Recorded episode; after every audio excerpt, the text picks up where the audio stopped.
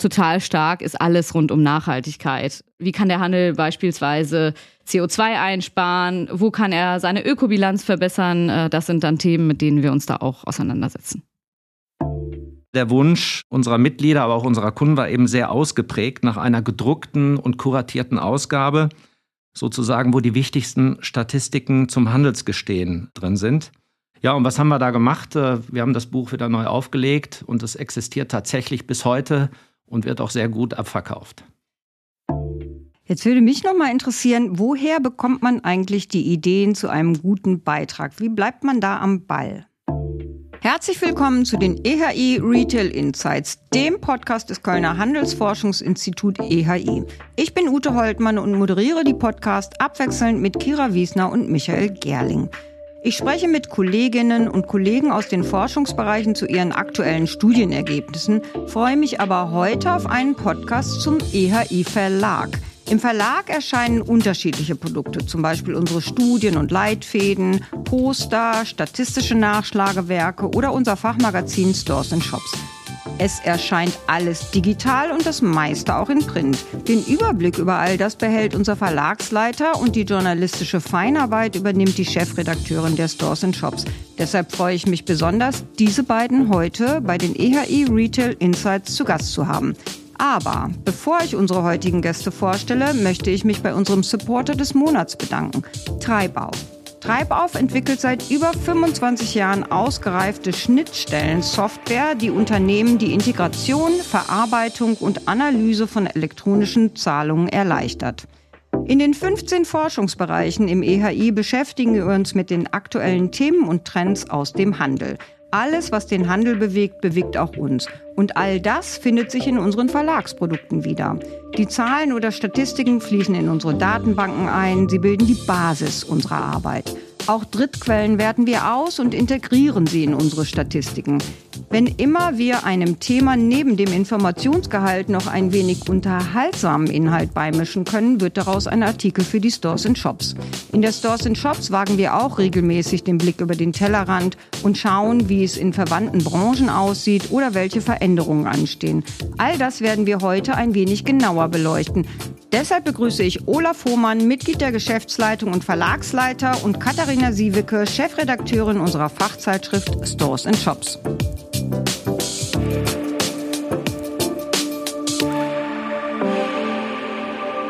Hallo Katharina und Olaf, herzlich willkommen bei den EHI Retail Insights. Hallo Ute, schön, dass ich hier sein darf. Ja, hallo Ute, schön, dass ich mal wieder hier sein darf. Ich freue mich auch. Ähm, Olaf, wir hatten gerade kürzlich also erst das Vergnügen, aber Katharina, für dich ist es das erste Mal hier im Podcast. Ähm, wir fangen wie immer mit ein paar lockeren Fragen an, bevor wir dann inhaltlich einsteigen. Wollen wir starten? Ja. Okay, wenn du nicht die Stores and Shops liest, was ist deine liebste Lektüre? Hm, das kann ich jetzt eigentlich gar nicht so auf eine Lektüre beschränken. Eine gute Lektüre macht für mich immer persönlich aus, dass ich die Informationen als gehaltvoll empfinde, dass sie mir einen Mehrwert bietet. Und ich finde auch immer wichtig, dass es stilistisch ansprechend ist und sprachlich alles passt. Darauf lege ich halt natürlich Wert in meinem Job. Und im Alltag lese ich dann vor allen Dingen natürlich zahlreiche Newsletter und gerne zum Beispiel auch das Morning Briefing vom Handelsblatt. Das finde ich immer, ist total informativ und das ist auch stilistisch für mich auf den Punkt. Liest du persönlich lieber online oder in Print? Für mich gibt's da gar nicht das Oder. Das hängt immer so ein bisschen vom Bedürfnis ab und natürlich auch von der Umgebung. Bin ich im Urlaub oder bin ich im Büro? Und natürlich auch von den Themen. Ähm, Wenn es mir darauf ankommt, dass die Informationen aktuell sind, dann bevorzuge ich es natürlich online, weil online einfach schneller und kurzfristiger quasi up-to-date ist. Und online habe ich allerdings immer so ein bisschen das Problem, dass die Aufmerksamkeitsspanne natürlich deutlich kürzer ist ähm, insgesamt und man ist auch viel schneller abgelenkt. Oder zumindest lasse ich mich schneller ablenken. Für komplexere Zusammenhänge, längere Artikel oder halt, wenn ich auch die Zeit dazu habe im Urlaub oder in der Freizeit, dann greife ich daher dann doch lieber zum äh, Printmedium, ob das jetzt nur eine Zeitschrift oder ein Buch ist, das kommt immer drauf an. Und ehrlich gesagt schätze ich daran auch sehr die Haptik. Denn irgendwie finde ich ja auch immer so eine frisch gedruckte Zeitschrift, das ist auch irgendwie ein guter Geruch. Ich mag das gerne. Von daher greife ich da gerne drauf zurück. Ja, das ist wahrscheinlich eine echte Berufskrankheit im positiven Sinne. Letzte Frage fürs Warm-up. Womit fängt dein Arbeitsalltag normalerweise an? Okay, also ähm, eigentlich bin ich da ganz froh, dass ich da gar nicht äh, eine eindeutige Antwort drauf geben kann. Ähm, das wäre ja auch ehrlich gesagt ziemlich langweilig. Im Alltag priorisiere ich eigentlich immer als äh, erstes das, was eben besonders eilt, was eben erledigt werden muss und starte dann von daher mit den Dingen. Und wichtig finde ich dabei auch, dass alles flexibel sein muss. Also diese Flexibilität, die brauchen wir eben auch in unserem Redaktionsalltag, weil es uns ermöglicht, dass wir eben zügig auf Themen reagieren können oder auf andere Umstände.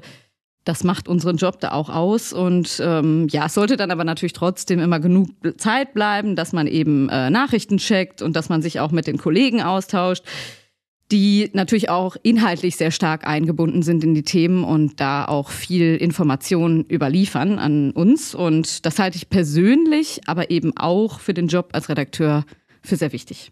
Das kann ich gut nachvollziehen. Also eine hohe Flexibilität und da ist ja auch viel Spannung drin. Jetzt würde ich äh, zu dir kommen, Olaf. Wie sieht denn so ein typischer Tag im Verlag aus? Ja, jetzt hatte ich ja ein bisschen Zeit, darüber nachzudenken. Bei mir ist das, ich hätte fast gesagt, schon ähnlich. Also es geht morgens los mit der Tasse Kaffee, ein Schuss Milch rein, dann werden Nachrichten gecheckt und danach ist im Grunde genommen kein Tag wie der andere. Ja, typischer Verlag halt, ne? Um den Überblick zu behalten und dann halt auch in stressigen Situationen richtige Entscheidungen treffen zu können, braucht man sicherlich ziemlich gute Nerven. Was sind deine Tipps, dich nicht aus der Ruhe bringen zu lassen? Ja, gute Vorbereitung und Planung ist da extrem wichtig. Äh, vor allen Dingen im Verlagsgeschäft ist das ein, ein Riesenthema und ganz, ganz wichtig. Erfahrung hilft natürlich enorm. Ein gutes Team, auch das ist extrem wichtig, auf das man sich verlassen kann. Und äh, für die nicht vorhersehbaren Dinge ist eben situative Wendigkeit erforderlich. Schöner Begriff, situative Wendigkeit. Der hat sich bei uns schon durchgesetzt. Ah, ihr kennt ihn schon. Ich hätte gedacht, genau. der kommt irgendwie aus der Autoszene, aber äh, durchaus nachvollziehbar, dass ihr das braucht. Letzte Frage auch für dich fürs Warm-up. Liest du persönlich lieber online oder in Print? Ja, also längere und sagen wir mal inspirierende Artikel, äh, die lese ich tatsächlich gerne im Print und alles, äh, was schnell gehen muss oder wenn ich mal recherchiere, ähm, das geht dann Richtung Online. Vielen Dank, ihr zwei. Ich würde sagen, jetzt legen wir mal richtig los. Ihr arbeitet also beide im Verlag. Magst du uns mal einen Überblick geben, was dort alles publiziert wird, Olaf? Unsere Aufgabe äh, im ERI besteht ja auch darin, die Ergebnisse aus äh, unserer Forschungsarbeit in die Fachöffentlichkeit zu tragen. Äh, und dafür haben wir eben verschiedene Möglichkeiten. Da gibt es die Konferenzen, die Sessions, äh, die Messen, also ganz unterschiedliche Formate und Kanäle. Und wir im Verlagsbereich, beziehungsweise bei uns im Verlagsbereich erscheinen eben die Studien mit den Ergebnissen aus den einzelnen Forschungsbereichen. Wir haben ein eigenes Fachmagazin, das ist die Stores and Shops, die erscheint in Print, die gibt es auch als E-Paper und natürlich auch äh, als Online-Kanal inklusive umfangreicher Recherchefunktionen. Das nutze ich immer besonders gerne, wenn ich irgendwelche Themen habe, die ich mal recherchieren will. Da findet man äh, in der Stores and Shops eine ganze Menge. Wir machen auch Sonderhefte, beispielsweise zum Thema Handelsimmobilien. Wir machen auch Poster. Ja, auch solche Dinge machen wir. Die geben somit den wichtigsten Daten aus zu irgendeinem speziellen Thema oder aus den Forschungsbereichen immer einen wunderbaren Überblick ja, zu wirklich zu einem Thema. Äh, wir machen den Shopping Center Report, ähm, der wird gedruckt, den gibt es aber auch als äh, Datenbank. Toller Überblick über die Branche. Wir haben ein Dienstleisterverzeichnis, auch das gibt es gedruckt, äh, aber auch da gibt es eine Datenbank, wo man eben Dienstleister recherchieren kann, wenn man irgendeine Aufgabe hat, irgendein Thema. Wird auch immer sehr gern genutzt. Und wir haben eben Handelsdaten, auch das erscheint als Buch und als Datenbank. Du hast es schon an der einen oder anderen Stelle gesagt, eigentlich fast immer, aber ich würde es gerne nochmal konkretisieren. Olaf, wie ist denn das Verhältnis von Print zu digital? Ja, ich würde sagen, äh, ziemlich ausgeglichen. Also Online ergänzt Print und Print ergänzt Online. Und wir versuchen alles äh, ja möglichst sinnvoll aufzustellen und anzubieten und vor allen Dingen auch die Wünsche unserer Mitglieder und unserer Kunden zu berücksichtigen. Ja, da gibt es ein ganz spannendes Beispiel aus der Vergangenheit. Wir haben ja ein Statistikbuch, das heißt aktuell Handelsdaten aktuell.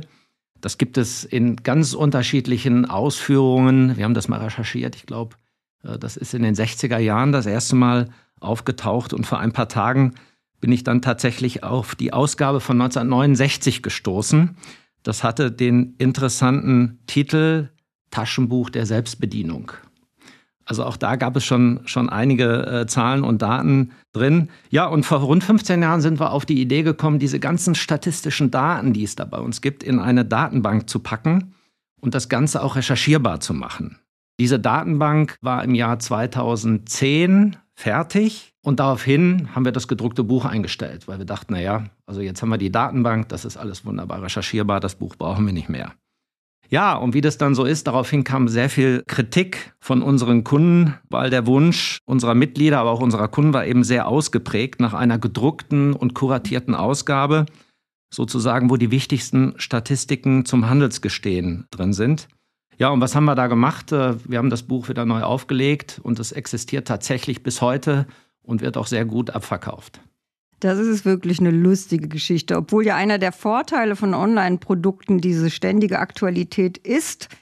Print hat halt auch seinen Charme und außerdem, der Köder muss dem Fisch schmecken und nicht dem Angler. Also genau habt so ihr wahrscheinlich es. alles richtig genau. gemacht. Die Stores and Shops gibt es natürlich auch als Printausgabe und online, Katharina. Ähm, die Online-Version wird sicherlich ständig erweitert. Aber wie viele Printausgaben gibt es denn?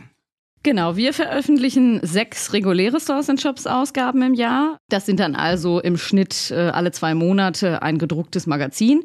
Hinzu kommen natürlich die, wie Olaf sie schon erwähnt hat, Sonderausgaben, zum Beispiel zum Thema Handelsimmobilien. Das äh, Special ist übrigens auch gerade in Druck gegangen und liegt dann der nächsten Ausgabe bei. Ähm, und die erscheint auch heute. Mich würde jetzt mal interessieren, was gehört eigentlich alles zu den Aufgaben einer Chefredakteurin? Ja, ich glaube, viel mehr als den meisten klar ist. Ähm, als Chefredakteurin bin ich natürlich zum einen verantwortlich für die Inhalte des Mediums, auch übrigens im Sinne des Presserechts und äh, repräsentiere natürlich auch das Magazin oder die Marke in der Öffentlichkeit, zum Beispiel jetzt dann bei Events. Außerdem leitet die Chefredaktion natürlich den redaktionellen Betrieb, man koordiniert die Abläufe, gibt aber auch inhaltlich und gestalterisch die Richtung bei der Umsetzung vor. Ähm, ja, und im Alltag kommen dann viele weitere organisatorische Aufgaben hinzu, von Budget oder Personalentscheidungen bis hin zum Autorenmanagement, auch ein sehr wichtiger Punkt. Die Autorinnen werden natürlich von uns beauftragt oder von mir und dann gilt es natürlich auch, die Artikel zu prüfen. Zum Schluss bin ich natürlich auch verantwortlich für die Themenauswahl ähm, und nehme auch an Kongressen und Events teil. Das macht den Alltag auch so abwechslungsreich und verfasse dann auch hin und wieder Artikel, da muss ich jetzt allerdings sagen, früher war es mehr, da kommt man nicht mehr unbedingt immer zu. Ja, das kann ich mir vorstellen. Zum Schreiben wirst du gar nicht mehr so viel Zeit haben. Ähm, aber du hast ein schönes Stichwort gegeben. Du hast von deiner Autorenschaft gesprochen. Man kann ja nicht alles alleine machen. Ähm, wer unterstützt dich denn außer externen Autoren und Autorinnen? Genau, das ist ein ganz wichtiger Punkt, denn äh, damit wir all die vielen äh, relevanten Informationen für den Einzelhandel überhaupt in die Öffentlichkeit tragen können, brauchen wir natürlich intern Redakteure und Redakteurinnen und eben Journalisten. Ähm, das ist dann zum einen unser internes Redaktionsteam, das besteht aus drei Köpfen aktuell. Ähm, meine Redaktionskolleginnen haben dann tagtäglich die Aufgabe, Informationen zu recherchieren und diese eben auch fachgerecht äh, aufzubereiten, vor allen Dingen natürlich für unsere Website. Dann gibt's natürlich auch noch die Kolleginnen aus dem Forschungsbereich. Die müssen natürlich auch mal redaktionell ran. Also Olaf darf dann zum Beispiel was schreiben zum Thema Handelsgastronomie oder andere zu ihren eigenen Bereichen. Ja, schließlich kennt niemand quasi die Forschungsergebnisse besser als die Expertinnen selbst. Für die Stores and Shops arbeiten wir natürlich dann aber auch noch mit externen freien Journalistinnen zusammen, äh, mit einigen auch schon sehr, sehr lang. Das hat sich einfach äh, bewährt und sie sind auch inzwischen zu echten Spezialisten geworden ähm, in ihren Themengebieten. Online könnt ihr natürlich per Klicks kontrollieren, wie gut ein Artikel tatsächlich ankam. Wie beurteilt ihr das in der Printausgabe? Bekommt ihr da Feedback? Gibt es eigentlich noch sowas wie das, was man früher Leserbriefe genannt hat? Ja, also in der Tat muss man schon sagen, dass sich das digital besser nachvollziehen lässt als bei ähm, gedruckten Magazinen. Ähm, daher haben wir übrigens vor kurzem auch die Chance genutzt und die Printleserinnen ähm, aktiv in Form einer digitalen Umfrage um Feedback gebeten und sind natürlich auch im ständigen Austausch mit den EHI-Mitgliedern und Handelsunternehmen. Tatsächlich bieten wir aber auch ganz klassisch die Option an, ähm, eine Art Leserbrief zu verfassen. Allerdings ist das inzwischen natürlich eher per Mail der Fall. Ihr seid ja sicherlich auch in den sozialen Kanälen unterwegs, Katharina. Welche Strategie verfolgt ihr dazu und welche Kanäle bevorzugt ihr?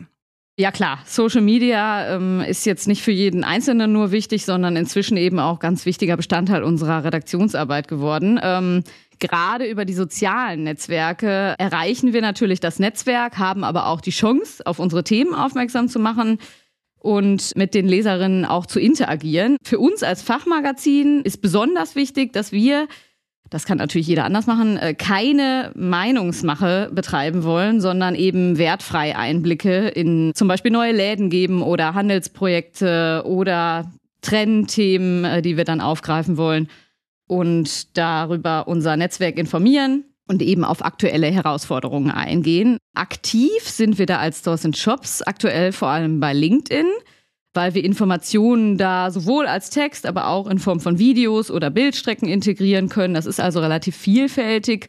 Ähm, wir können auch eine direkte Verlinkung zur Website einbringen und ähm, erreichen dann eben auch die für uns relevante Zielgruppe und die, die das thematisch eben auch interessiert. Außerdem haben wir natürlich dann auch die Chance, über die Kommentarfunktion ähm, das Feedback einzuholen und auch einfach ein bisschen zu sehen, äh, das können wir ja auch nachvollziehen, was da eigentlich gut ankommt, was die Leser hören wollen, beziehungsweise was da eben von Bedeutung ist. Außerdem nutzen wir Instagram als Kanal, weil wir natürlich auch viel unterwegs sind. Machen wir natürlich auch zahlreiche Bilder. Zum Beispiel, wenn wir neue Läden besichtigen, ähm, dann bringen wir Bild- und Videomaterial mit. Und dafür eignet sich natürlich Instagram total gut. Das ist ja praktisch prädestiniert dafür. Was die neuen Medien betrifft, wir müssen natürlich auch immer gucken, dass wir neue Kanäle in Betracht ziehen oder das zumindest für uns als Ziel prüfen und die Relevanz für unsere Zielgruppe dann eben prüfen. Jetzt würde ich mal gerne auf die Inhalte eingehen. Es gibt ja so Themen, die ziehen sich quasi durch ein Berufsleben. Was würdest du sagen, sind bei euch thematische Dauerbrenner? Zunächst möchte ich vielleicht mal sagen, dass wir ein relativ breites äh, Themenspektrum ab decken. Äh, wir berichten ja sowohl über Store Design oder Konzepte, zum Beispiel auch in der Handelsgastronomie. Übrigens nennen wir das immer die schönen Themen. Aber natürlich berichten wir auch über Technologien und das ist eben ein Thema, was auch sehr stark im Kommen ist. Also sei es nun Informationstechnologie, Zahlungslösungen für den Handel, aber auch zum Beispiel neue Sicherheitstechnik oder auch ganz wichtig die neuen energetischen Ansätze der Einzelhändler. Dauerbrenner sind natürlich, das ist einfach so, sind die Forschungsergebnisse der EHI-Kollegen. Das ist total spannend, immer zu erfahren, was da in den einzelnen Bereichen gerade wieder an neuen Kennzahlen verfügbar ist. Richtig gut laufen auch immer Neueröffnungen. Da passiert natürlich auch total viel und ähm, das ist immer sehr abwechslungsreich. Darüber hinaus natürlich auch die Informationen, was so die aktuellen Herausforderungen betrifft. Das ist auch sehr wichtig, dass wir da am Ball bleiben. Das hört sich wirklich abwechslungsreich an. Was sind denn so die Trendthemen? Also eigentlich alles, was den Handel aktuell besonders beschäftigt. Dazu zählen natürlich der Personalfachkräftemangel, aber infolgedessen dann eben auch viel, was die Digitalisierung von Prozessen betrifft. Also natürlich nicht nur, aber eben auch. Von der Automatisierung über künstliche Intelligenz, aber natürlich auch total stark ist alles rund um Nachhaltigkeit. Wie kann der Handel beispielsweise CO2 einsparen? Wo kann er seine Ökobilanz verbessern? Äh, das sind dann Themen, mit denen wir uns da auch auseinandersetzen. Und jetzt kurz Werbung in eigener Sache. Der EHI Handelsgastronomie-Kongress, die wichtigste Veranstaltung rund um das gastronomische Angebot im Handel, findet am 25. und 26. Oktober 2023 in Hamburg statt. Serviert werden aktuelle Daten, Trends, Projekte, Ideen und Lösungen für die aktuellen Herausforderungen in der Handelsgastronomie. Alle Infos dazu findet ihr auch in den Show Notes. Jetzt würde mich noch mal interessieren, woher bekommt man eigentlich die Ideen zu einem guten Beitrag? Wie bleibt man da am Ball? Ja, vor allem natürlich durch die Kommunikation mit dem Netzwerk. Also das sind die Händler, das sind die Dienstleister, die übrigens ja auch immer täglich sich damit beschäftigen, diese Innovationen voranzutreiben. Aber natürlich auch ganz wichtig der Austausch mit den Kolleginnen. Da haben wir auch immer vor jeder Ausgabe eine Redaktionskonferenz. Da kommen wir dann zum Teil auch mit bis zu 20 Leuten zusammen, um darüber zu sprechen, was ist denn gerade am wichtigsten ähm, und was begeistert jetzt unsere Leser. Darüber hinaus natürlich auch immer Veranstaltungen, äh, Messen, Kongresse. Da sind wir natürlich als Redakteure auch immer unterwegs. Da ist aber auch immer viel Input äh, und natürlich auch die sozialen Medien da arbeiten ja auch sehr viele inzwischen mit. Katharina, was unsere Hörer und Hörerinnen wahrscheinlich gerne noch wissen möchten, wie kommt man denn an die Stores und Shops? Also als EHI-Mitglied hat man natürlich den Vorteil, das Magazin kostenlos beziehen zu können. Ähm, man kann es aber natürlich auch ganz klassisch über unsere Website machen, also das Abo beziehen oder sich auch an die Vertriebskolleginnen wenden. Und wer vielleicht auch erstmal wissen will, äh, welche Themen wir kommunizieren, worüber wir schreiben, der kann auch natürlich erstmal einen Blick auf unsere Website werfen, also www.storesondshops.de oder auch den EHI-Newsletter bestellen. Der gibt natürlich auch schon mal einen guten Einblick. Jetzt würde mich noch ein anderes Produkt aus dem EHI-Verlag interessieren, Olaf. Du hattest eingangs schon einmal statistische Datenbanken erwähnt. Was kann man alles auf handelsdaten.de erfahren? Ja, mit äh, Handelsdaten bündeln wir ja, Daten, Zahlen und Fakten zum Handel. Der Schwerpunkt liegt auf den Ländern Deutschland, Österreich äh, und Schweiz. Und wir haben ungefähr mit einem Anteil von 10 Prozent auch äh, Daten aus den internationalen Märkten. Ja, die Informationen stammen einmal aus der eigenen Forschung des EAI und äh, darüber hinaus äh, greifen wir auf äh, über 170 ausgesuchte Drittquellen zu. In der Datenbank äh, selbst existieren inzwischen über 250.000 Kennzahlen und die werden abgebildet in etwas über 20.000 Statistiken. Man bekommt sehr viel, also angefangen von der Anzahl der Apotheken in Deutschland über den Umsatz im Einzelhandel ja, bis hin zum Anteil der Zahlungsarten äh, am Einzelhandelsumsatz. Also sehr viel. Außerdem haben wir in der Datenbank äh, Dossiers erstellt zu ganz speziellen Themen. Und wir liefern auch Daten zu einzelnen Branchen, zu Themen und zu Unternehmen im Einzelhandel. Also das klingt jetzt wirklich sehr umfangreich. Ähm, da findet man also Kennzahlen zu nahezu allen Themen des Handels, würde ich sagen. Ja, das ist so. Klingt nach einer recht aufwendigen Pflege. Ja, auch das ist so. Aber als Forschungsinstitut wissen wir eben, dass verlässliche Daten die Basis äh, für gute Entscheidungen sind und Kennzahlen geben eben auch Orientierung. Ja, das würde ich auch unterschreiben. Das A und O bei Datenbanken ist aber eine gute Suche, damit man halt auch die Zahlen findet, die man nun gerade sucht. Wie funktioniert das bei handelsdaten.de? Ja, auch da hast du recht. Äh, und die Suche hat uns äh, am Anfang, als wir mit der Datenbank gestartet sind, auch sehr stark beschäftigt. Und das lief am Anfang auch tatsächlich nicht optimal. Inzwischen haben wir einen Technologiepartner gefunden, mit dem wir tatsächlich sehr gute Treffer und Suchergebnisse erzielen. Und wir sind ständig dabei, die Suche ähm, auch zu optimieren. Das ist ganz interessant zu sehen, was man da alles einstellen kann, welche Parameter man da auf- und abwerten kann. Also sehr, sehr interessant. Und wir optimieren natürlich auch einzelne Begrifflichkeiten ständig über Synonyme und ähnliche Geschichten. Außerdem hinter jedem Suchtreffer liegen auch Filter. Das heißt, wir bieten auch an, über beispielsweise über die Branche, das Jahr oder das Land auch ganz spezielle Statistiken zu suchen. Es gibt aber auch noch eine zweite Möglichkeit. Wir bieten in einzelnen Rubriken eben Themen, Branchen oder auch Unternehmensdaten an. Auch da kann man suchen. Das ist dann kuratiert. Und ähm, das hilft auch so ein bisschen, wenn man so ein bisschen Inspiration sucht äh, zu ganz bestimmten Themen. Auch das ist ganz hilfreich. Du hattest vorhin schon erzählt, dass es zu der Datenbank auf Kundenwunsch hin nach wie vor ein Printexemplar gibt. Da passt aber nicht die ganze Datenbank rein, nehme ich mal an. Wie trefft ihr die Auswahl? Naja, die Auswahl trifft äh, unser Handelsdaten-Redaktionsteam ähm, und zwar zusammen mit den Forschungsbereichen im EAI. Und ähm, und neben den aktuellen Themen und Daten, die da im Buch mit aufgenommen werden, haben wir eben auch die Klassiker da drin, wie gesamtwirtschaftliche Daten, Informationen zu den Einzelhandelsbranchen oder Händlerprofile, die dann speziell auch für das Buch und äh, passend aktualisiert werden. Was sind denn so die Top-Themen auf handelsdaten.de? Ja, das ist ja das Schöne an so einer Online-Datenbank, dass wir eben sehen und wissen, welche Statistiken bzw. welche Themen da auch am meisten geklickt werden. Wir sagen, das ist die Statistik hinter den Statistiken.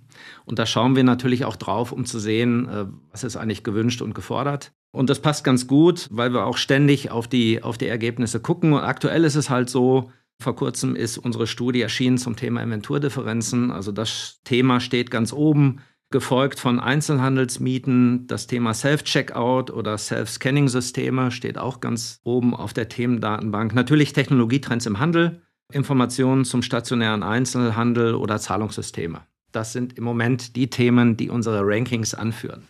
Ein bisschen hast du es schon angesprochen. Ich würde aber trotzdem noch mal nachhaken, Olaf. Wie läuft denn eure Erfolgskontrolle? Ja, es gibt, ähm, das ist wieder die Verlagssicht, ne, ähm, zwei Parameter, auf die wir achten. Das ist zum einen die Nutzung der Datenbank. Das heißt, wir gucken auf die Zugriffe, wir gucken auf Downloads äh, von Statistiken und ähnlichen Dingen. Und zum anderen schauen wir aber auch auf die Umsatzentwicklung ähm, und die Verkäufe in den einzelnen Tarifen. Und auch hier noch die Frage, wie vermarktet ihr denn die Datenbank? Also wer bekommt die oder bekommt Zugang und äh, wie kommt man an die Daten? Wir haben äh, auch da wieder versucht, äh, so den Kundenwünschen zu entsprechen. Wir haben da verschiedene Tarife für verschiedene Nutzungsumgebungen sozusagen eingerichtet. Der Basic-Tarif ist gratis und kann zum Testen genutzt werden. Allerdings hat man da auch nur Zugriff auf drei Statistiken im Monat. Dann gibt es den Tarif Select 30, der ist geeignet für die kurze, knappe Recherche. Da hat man Zugriff auf 30 Statistiken innerhalb von 30 Tagen. Und dann haben wir den äh, Tarif Business S. Das ist sozusagen äh, das Jahresangebot äh, für den Einstieg in die professionelle Recherche. Da hat man auch Zugriff auf die Handelsthemen. Und dieser Tarif, das ist äh, ganz wichtig an dieser Stelle sicherlich auch zu sagen, der ist eben für unsere EHI-Mitglieder auch gratis. Dann haben wir, und das ist der große Tarif, den nennen wir Business XL, da bekommt man eben das Komplettpaket für die Unternehmen und da hat man auch Zugriff auf alle Handelsthemen, auf Branchen- und Unternehmensporträts und es gibt die Dossiers gratis. Ja, da schnüren wir in der Regel immer individuelle Angebote für die Unternehmen. Da gibt es Möglichkeiten für Mehrplatzlizenzen bis hin zur IP-Freischaltung für das gesamte Unternehmen am Standort.